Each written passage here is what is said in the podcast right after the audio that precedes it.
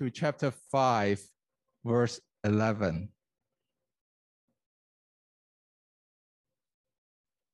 So for the Ten Commandments, for this passage, we are going to see three points. Bind, brought out, and belongs. It never, it's never too, too much to do a quick recap uh, of what we are covering in Deuteronomy. So we know that Deuteronomy has three main parts, okay? So, and it is divided into three parts because of the geographical location of Moses giving a speech or three parts or three speeches that to the Israelites who is about to enter the promised land. So we have covered like the first speech. And we are entering into this second speech, which is the longest, biggest part of Deuteronomy. And this second speech is being divided into three main parts as well. So Deuteronomy, Moses is encouraging people of Israelites, the one who is about to enter the promised land. So from chapter 5 to 11, he is still motivating. He is still trying to get them to, to, to hyped up, invite up, and also uh, ready to obey what is going to be presented. So that's the first part motivate to obey, that's chapter 5 to 11. And then we've got the code. It is the, the if we call it like the, the statutes and the laws and the, and the code and the rules that the content that the Israelites needs to obey. So it's the first part is motivate to obey. The second part, chapter 12 to 26, is the content. And then Lastly, chapters 27 to 28, it is some ceremonies and celebrations and also consequences that was being laid out for the obedience or the disobedience of the content of the law and the statutes. So this is like a huge, most uh, significant part uh, that we are that we are uh, engaging right now. And of course, with our speed, we cover the first part, we use six months. Okay, so it's going to be a long journey. It won't take 40 years. Now, in this second, uh, second, second speech uh, of Moses, or the second part of Deuteronomy, um, Moses is in fact, the passage itself is doing some recap. And, uh, and I'm just going to read it to you. Now this is the law which Moses set before the sons of Israel. These are the testimonies and the statutes and the ordinance which Moses spoke to the sons of Israel when they came out of Egypt across the Jordan in the valley opposite to Beth Peor. So it tells us again, now this new geographical location in Deuteronomy, where it is. It is on the east side of Jordan.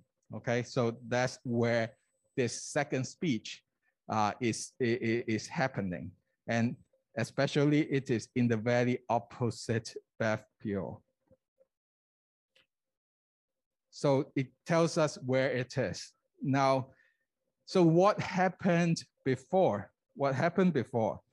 So in the land of Sihon, king of the Amorites. So this, the, this area is in the land of Sihon, king of Amorites, who lived in Heshbon, whom Moses and the sons of Israel defeated when they came out of Egypt.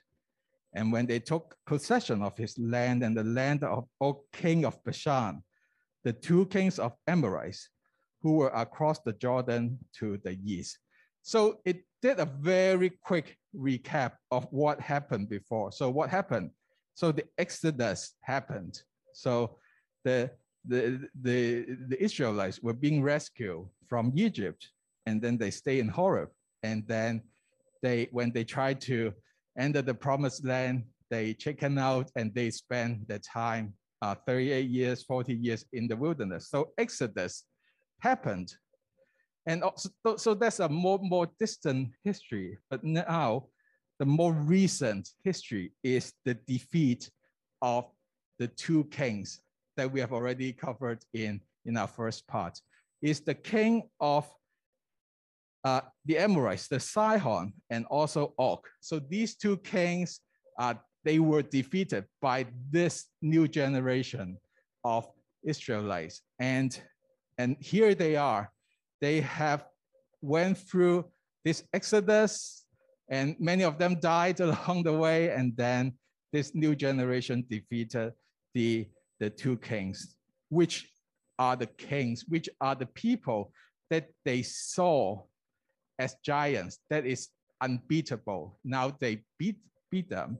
And also in their land, Moses is making this second speech.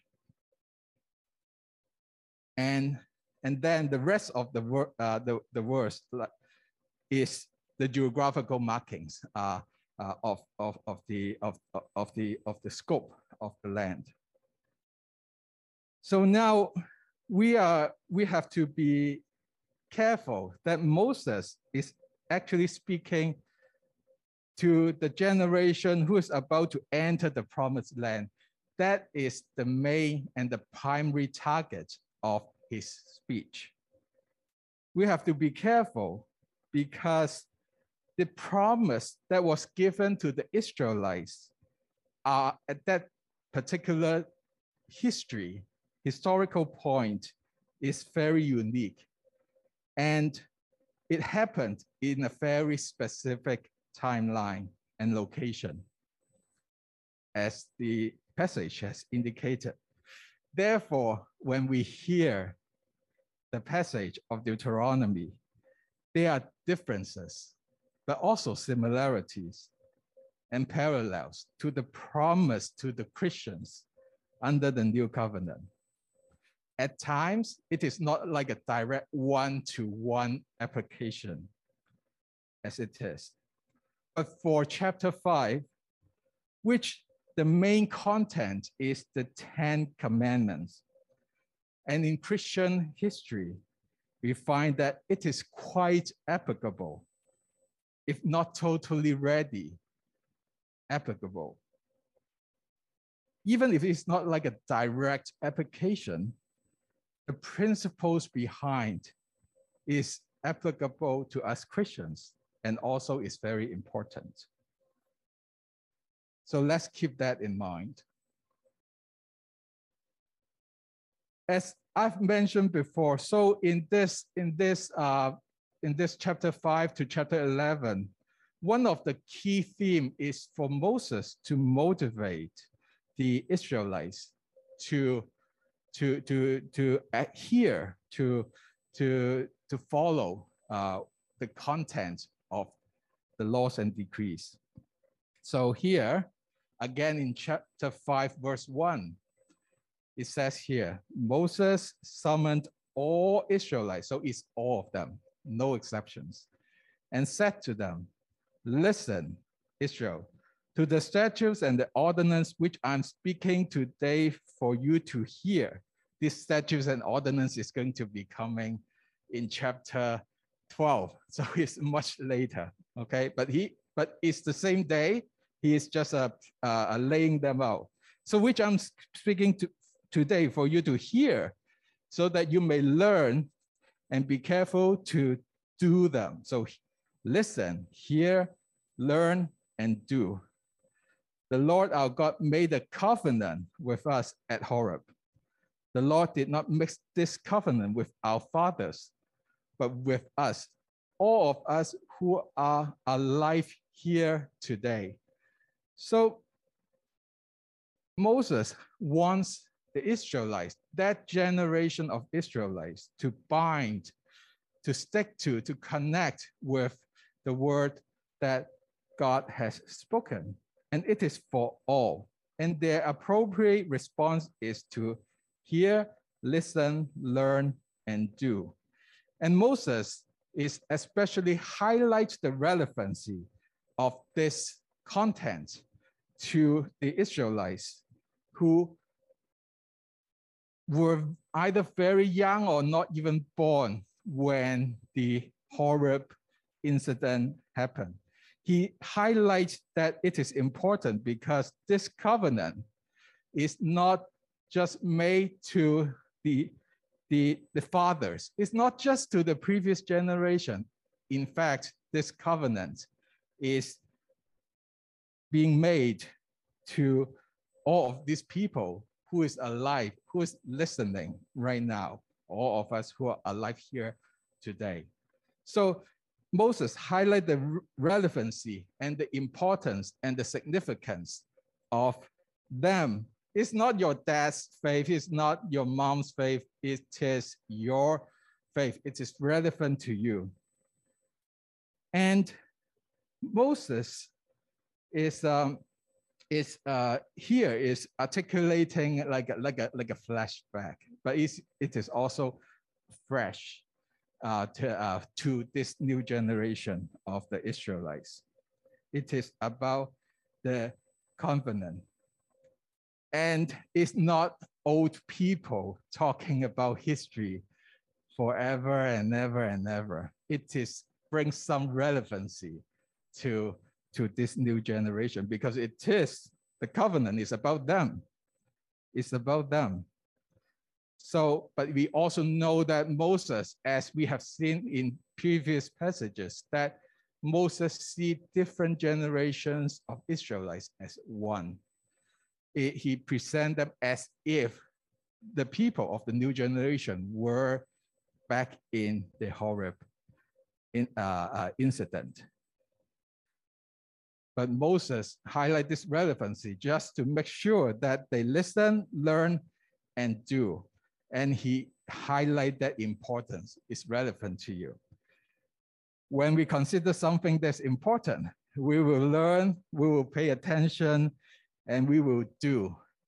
I'm never a handy man myself. Okay, I whenever I fix stuff, I usually broke them. Okay, now, but when it comes to affecting the, the livelihood of myself and my family, then I will have the eagerness to listen, to learn, and do. The most, the best, best thing for me for, for fixing is uh, to fix the washing machine. I can't imagine that I can fix a machine, but actually I go and Google the part and then uh, Google the instructions. There's so many of them, and then and then finally get the and then actually ask an expert. He point me to the right store in Scarborough that carries that part, that coupler, and I opened up and followed the instructions, and I did fix the washing machine. Yay! okay. It takes time to stick to to stick to search for the instruction and stick to it and try to meticulously follow the instructions. Very laborious, yet is very fruitful. Now, I wonder for us, for God's instructions for living, for how we should behave, in the Bible, it tells us lots of hints and tips and how-tos and, and things, especially in Deuteronomy. It's about the new covenant. It's about how we should live. I'm wondering, how are we seeing that relevancy in our life? Or we see them as like it's just God's blah, blah, blah, and we ignore it. Now, the Israelites do not need to do a Google search of what to do. Doesn't have so many videos that what they need to do uh, when they uh, when they go into the promised land to live. They don't need to do that because God Himself take the initiative to instruct. The, the Lord spoke with you face to face at the mountain from the midst of the fire. Face to face. So that's mode one. And then, wow, Moses, I was standing between the Lord and you at that time to declare to you the word of the Lord. So not just direct face to face to that uh, the Israelites, but also have Moses standing in between to, con- to relay the word of God to the Israelites. And why Moses needs to do that? Because the Israelites were afraid. Now, these two modes of communication, we see that we see that God is a God who communicates, that God uses different modes to talk to people, and even have a have can have a middleman in between in response to the afraidness of the people, and God is okay with that. He really, God really wants the Israelites to be ready as a community to get into what he has in store for them. This eagerness, using different methods, face to face or through the middleman Moses, extend not just one generation, but also here, generations that comes after. God is so ready and eager to convey his word for the benefit of his people to his people. And this is their experience. And I wonder for us, what was our experience of God's communicating with us? Are we aware that God is really, really wanting to tell us something so that we are, we are more ready and fit as his people? Sometimes, and rightly so, uh, we will say, yeah, but we, we are not at Horeb, right? We don't have that experience.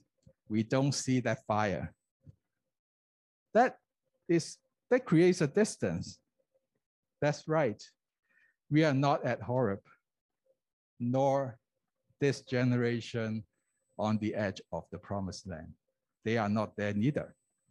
Moses have that flashback and allow them to know what has happened. So not being there does not prevent this generation to be ge the generation, to be the people that live according to what God asked them to be. They have their unique experience of God. Of course, they've got that 40 years wilderness. And we might say, oh, we, we don't have that 40 years neither.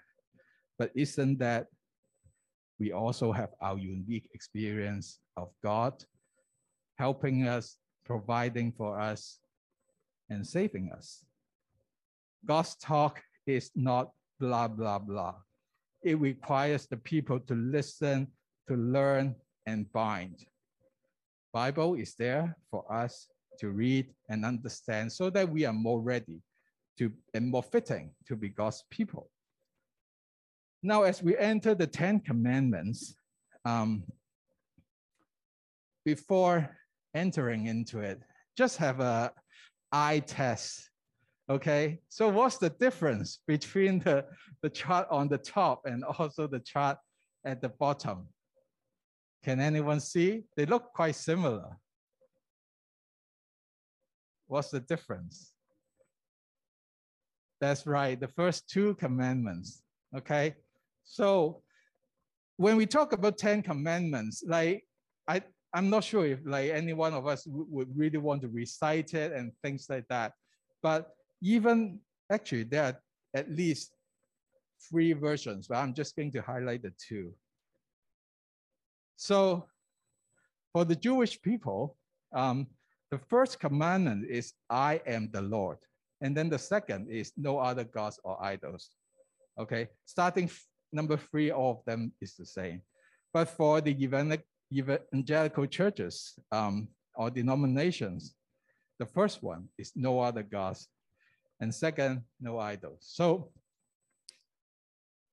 you, so why like so people so first of all we are aware that even that commandments there are differences in terms of how we how we even label the number the numbering can be different.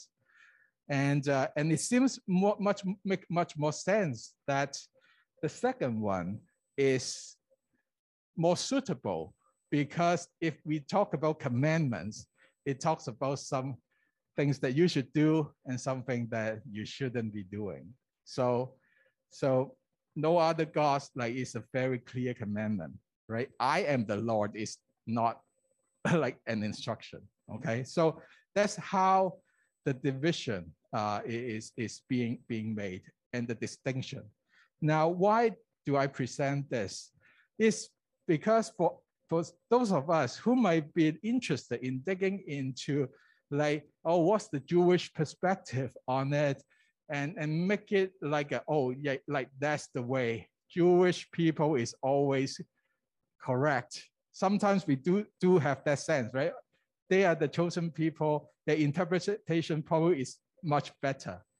But in this case, it's, it's not. It's pretty, pretty clear that it is the, it is the, the evangelical churches or even the reformed traditions that is seems to be more adhere to the content. So just to have our ears open, and also when we read, there are different interpretations, even just labeling of the numbers of the uh, Ten Commandments. But then we always have to think and see what makes more sense to us, right? So, and if we follow this, this, um, this, uh, this, this this evangelical tradition, um, we will see that I am, verse 6, I am the Lord your God who brought you out of the land of Egypt, out of the house of slavery. So, so here we see that before actually talking about the Ten Commandments, they are like um, uh, God has self-identified. God has self-identified. In, in, in the songs that we sing, we declare who he is. But here, it is a self-declaration. He introduced, God introduced himself as the one who rescued the Israelites from two things.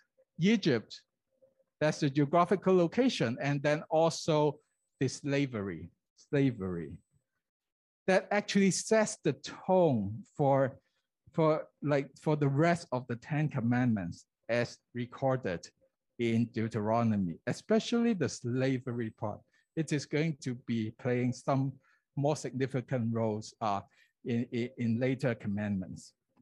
So this self-identification, uh, uh, God says that, oh, see, I am the one who rescued you. This also indicates that binding and obedience start with the work of God that has done to the Israelites. It is not out of a vacuum only. It exists in a relationship.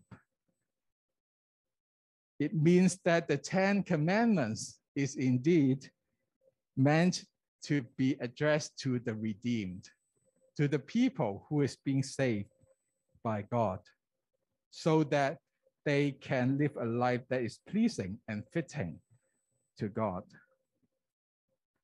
Now, when we talk about um, uh, like the, the this rules, right? Um, this relational part is so important.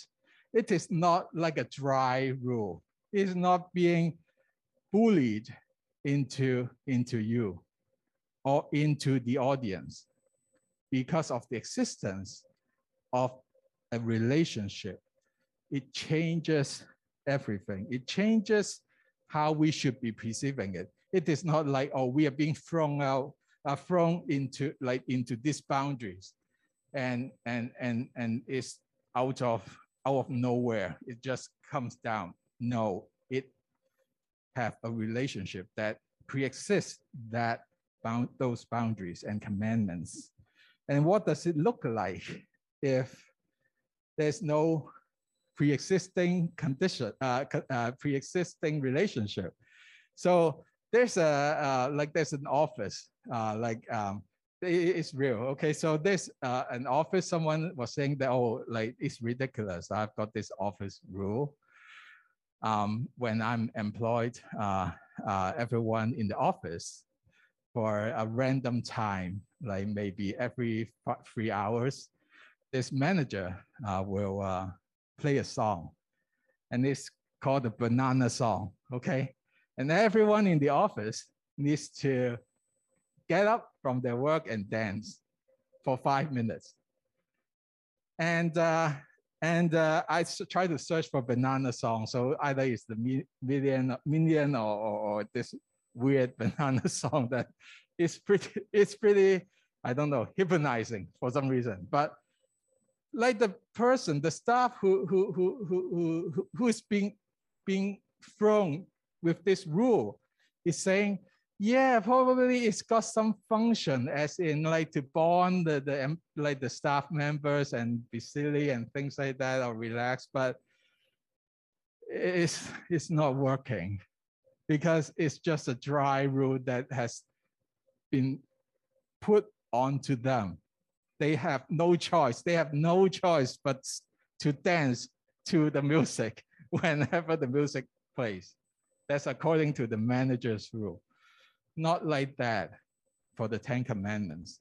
We have a relationship with God. We have something that God is so favorite to us.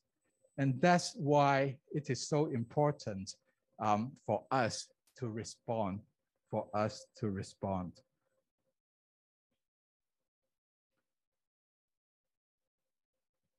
So this so we now we, we know that it is important to bind to the word of God, to the commandments of God. And we also know that it exists in a relationship. Now it goes to the 10, the meat of the 10 commandments. And for the 10 commandments, we know that out of the 10 commandments, eight of them is do not, do not like negate. And two is the direct command, do this. So eight of them do not, two direct com command. So we are doing this three is the one uh, three that we are going to cover. The first three is the do not. Uh, the first of the do not. It set the boundaries um, uh, because of the relationship that was being established in salvation, which has the theme of belong. The people that's being saved, being, being uh, rescued, brought out of slavery has a, belongs to God, belongs to God. So the so these three we are going to cover it today. No other gods, no idols, misuse God's name. First commandment, you shall have no other gods besides me. It talks about since you are brought out and belong to God, it matters who you worship. You have to get the correct target. It matters who you worship. It is very logical to show because God is the only one who has done the rescue, who has done the brought out of slavery and also the empire Egypt. So as a logical consequence, there should be only one target of worship. If we don't have that salvation relationship, this seems to be a bully. You just have to worship me and me only. It's not that. With that relationship, we have a legitimate reason and a strong reason to do that. Over the history of uh, Christianity, there, there are other people who tries to make this uh, like a requirement, what is required, what is forbidden, I find that it is quite, uh, quite uh, useful when we try to have a clearer picture. So what is required? To know and acknowledge God to be the only true God and to worship and glory Him uh, uh, accordingly. So that is required. It's kind of like a like a teaching that that can can allow us to have a clear understanding. Now, what is forbidden? The denying or not worshiping and glorifying the true God as God, and then giving up that worship and glory to an, any other. These, these statements is actually being used in the teaching of many of the Christian traditions. So it's, it's not like a one time, it has been used to clarify the first commandment. But we see the logical consequence of being rescued, and then therefore we should be uh, only worshiping one God.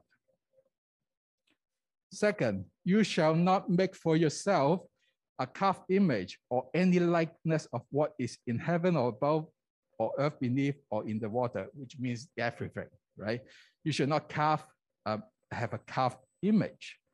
And then, so, so this is very interesting because since you are brought out and belongs to God, it matters how you worship. It's not who you worship that, that, that is important. It's how you worship.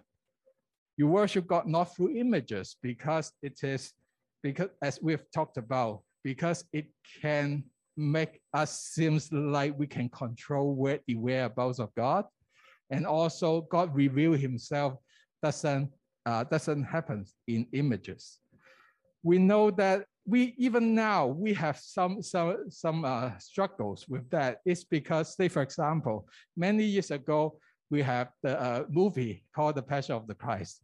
It's a very vivid interpretation, director's take on what happened during the death of Christ and also his resurrection. But if we taken it too far, and then in Easter we if we just look at these images and thinking, yeah, that's it, right? That's going to be limiting because it's only a director's interpretation. So that's some that has something to speak to us as well as we think about what when we worship God, what what is happening in our brain. Are we just limiting ourselves to the, these images? Or we allow the word to inspire us and, and bring us to, uh, to worship God Himself. So that's one uh, application for us to be aware. And also, here it says, you shall not worship them nor serve them. So if you've got the images, sometimes that's the first step, limiting God to a certain, certain, certain geographical location. And then sometimes it can turn into worshiping this stuff themselves. And here uh, it is saying that it's going to be, I, I'm a jealous God, inflicting out, inflict the punishment. Third and fourth generation of those who hate me. So hating, hating God is expressed by worshiping other God, okay? And then showing our favor to to thousands, to those who love me and keep my commandments. So if you, we worship him in the correct method, in the correct way, then the Israelites or like the people will be okay. And there's this contrast here. So proper worship is an expression of love that's required. And loving God leads to God's generous blessing a thousand generations. Opposite, improper worship is an expression of hate. Hate to God leads to God's pursuit and punish three to four generations. I want to highlight, I want to highlight the difference. The little red dot is the punishment, three to four generations.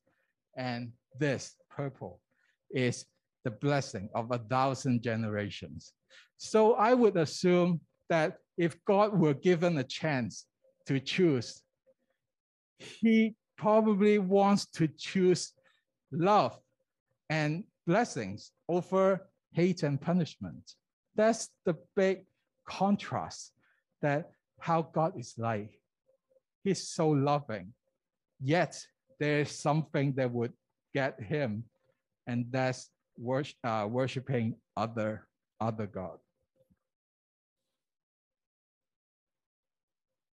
And finally, the third of belong. So we've got uh, it matters who you worship, it matters how you worship, and then it matters your representation of God. You shall, uh, you shall not take the name of the Lord your God in vain, for the Lord will not leave unpunished the one who takes his name in vain. So that's big consequence. But what is meant by taking the name of the Lord your God in vain? Okay, so there are three, three, uh, three levels of, uh, of uh, understanding. First, um, it's required holy and reverent use of God's name. Like you don't associate God's name with any other, um, like other unclean things, like swearing, right? Like, oh my, and then and then that's that's that's usually the, the first level. Like, hey, you should not do that because that's the, what the commandment was saying. And second, and second level is when we use God's name for oath, like under the court, you should fulfill it, right? Like you have to stick to it. And what was being forbidden is use God's name for oath, but not fulfilling it. Okay, I, I use God's name and then I'm, I'm just going to, to ignore what I promised or ignore what I said I will do. And the third one, I think is the most interesting and also most literal. When we literally translate that you shall not take the name of the Lord your God in vain, the literal translation is you shall not bear and carry the name of Yahweh your God emptily. So where does that come from? It comes from um, like a like a like a like a, it's derived from an Asian practice of branding slaves with the name of the owner. So name of the owner branded on the slave. And carry God's name, carries Yahweh name, means to carry him as one's owner and also to accept the role of representing him. Slave representing owner people of God representing Yahweh, representing God. So now, what? So now this people of God is branded with God's name. However, things will fall apart if they have the brand, but they don't live as as if they actually is the brand, right? So they carries the brand brand, but they don't really behave like that. So branded as Yahweh's people and live as Yahweh's people. That's that's that's they required and branded as Yahweh's people and live as others. For example, Baal people. Then it is not right. This is forbidden. This is not right. This is not correct. So, so someone it happened uh, one year ago. Um, an Ontario man scammed to buy an iPhone, and he noticed something that is not right after playing it for a while, playing around it for a while, and he got what? He got the Google Play Store there. So obviously, iPhone wouldn't run Android. So this person is selling a fake, branded as iPhone, but run as Android phone. And this is scam. And this is the inappropriate or not suitable, incorrect representation, right? So we are branded as Christian, but if we don't live as Christian, then we are we we are in danger, or we have to really be aware what we are what we are carrying in on our brand, on our on our on our lives. So to summarize, may this passage remind us to bind to God's who communicates. And as we bind with his word, we remember that it is not dry rules, but God bringing us out of sin. And since we belong to him and him alone, it matters a great deal in who we worship, how we worship, and how we represent God in our lives. It looks logical, yet we struggle. We need Jesus' grace, God's grace for us to constantly making the right choices, the choices that shows us that we belong to our God.